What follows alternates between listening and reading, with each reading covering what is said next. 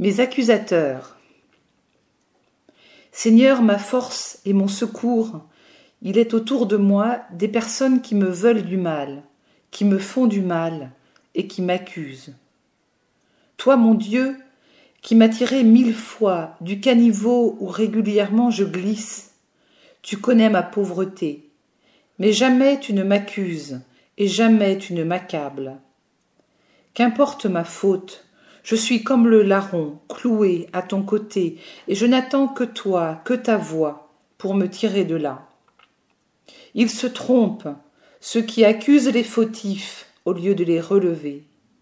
Ils se trompent, ceux qui les écrasent, au lieu de les retenir de tomber.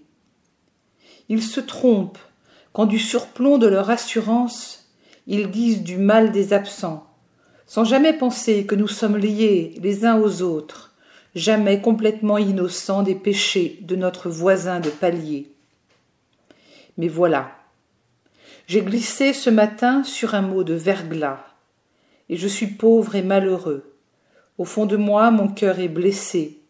J'ai froid. Le grand serpent de la Genèse, le gros dragon menteur et accusateur, le Satan, bouge encore chaque fois qu'une accusation franchit nos lèvres.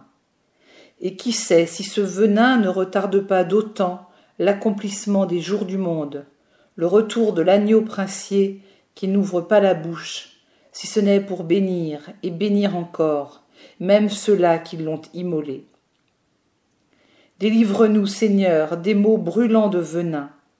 Ne me laisse pas tomber entre les mains de mes accusateurs, car je pourrais devenir comme eux. Prends-moi près de toi, mon Seigneur, toi qui te tiens à la droite du pauvre pour le sauver de ceux qui le condamnent.